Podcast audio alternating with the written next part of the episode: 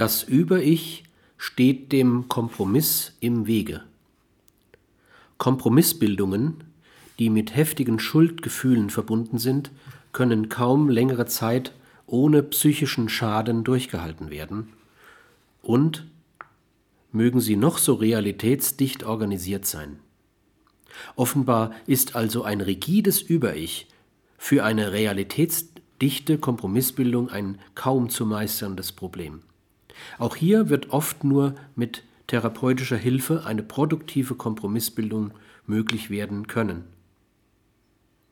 Das Über-Ich behält die Reife, die es bei seiner Entstehung hatte. Das bedeutet aber für einen Menschen ab der Pubertät, es ist unreif und ungeeignet, die neuen sozialen Situationen sinnvoll zu regulieren. Dazu ist nur das Ich in der Lage. Ein durch ein repressives Über-Ich in seinen Funktionen stark eingeschränktes Ich wird also kaum zu einer reifen Kompromissbildung fähig sein. Kompromissbildung geschieht also durch das Ich. Sie vermittelt zwischen den Ansprüchen des Es, des Über-Ich, der Triebabkömmlinge und der sozialen Außenwelt. Das Ziel der Kompromissbildung ist die Stabilisierung des Selbst, in dem sich alles das vereint, was ein Mensch zu seiner Selbstdefinition benötigt.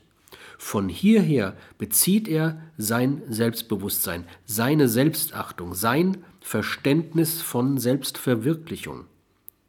Die Kompromissbildung ist also der elementare Versuch, in der Unversöhntheit mit dem Selbst dennoch in psychischem und sozialem Frieden leben zu können.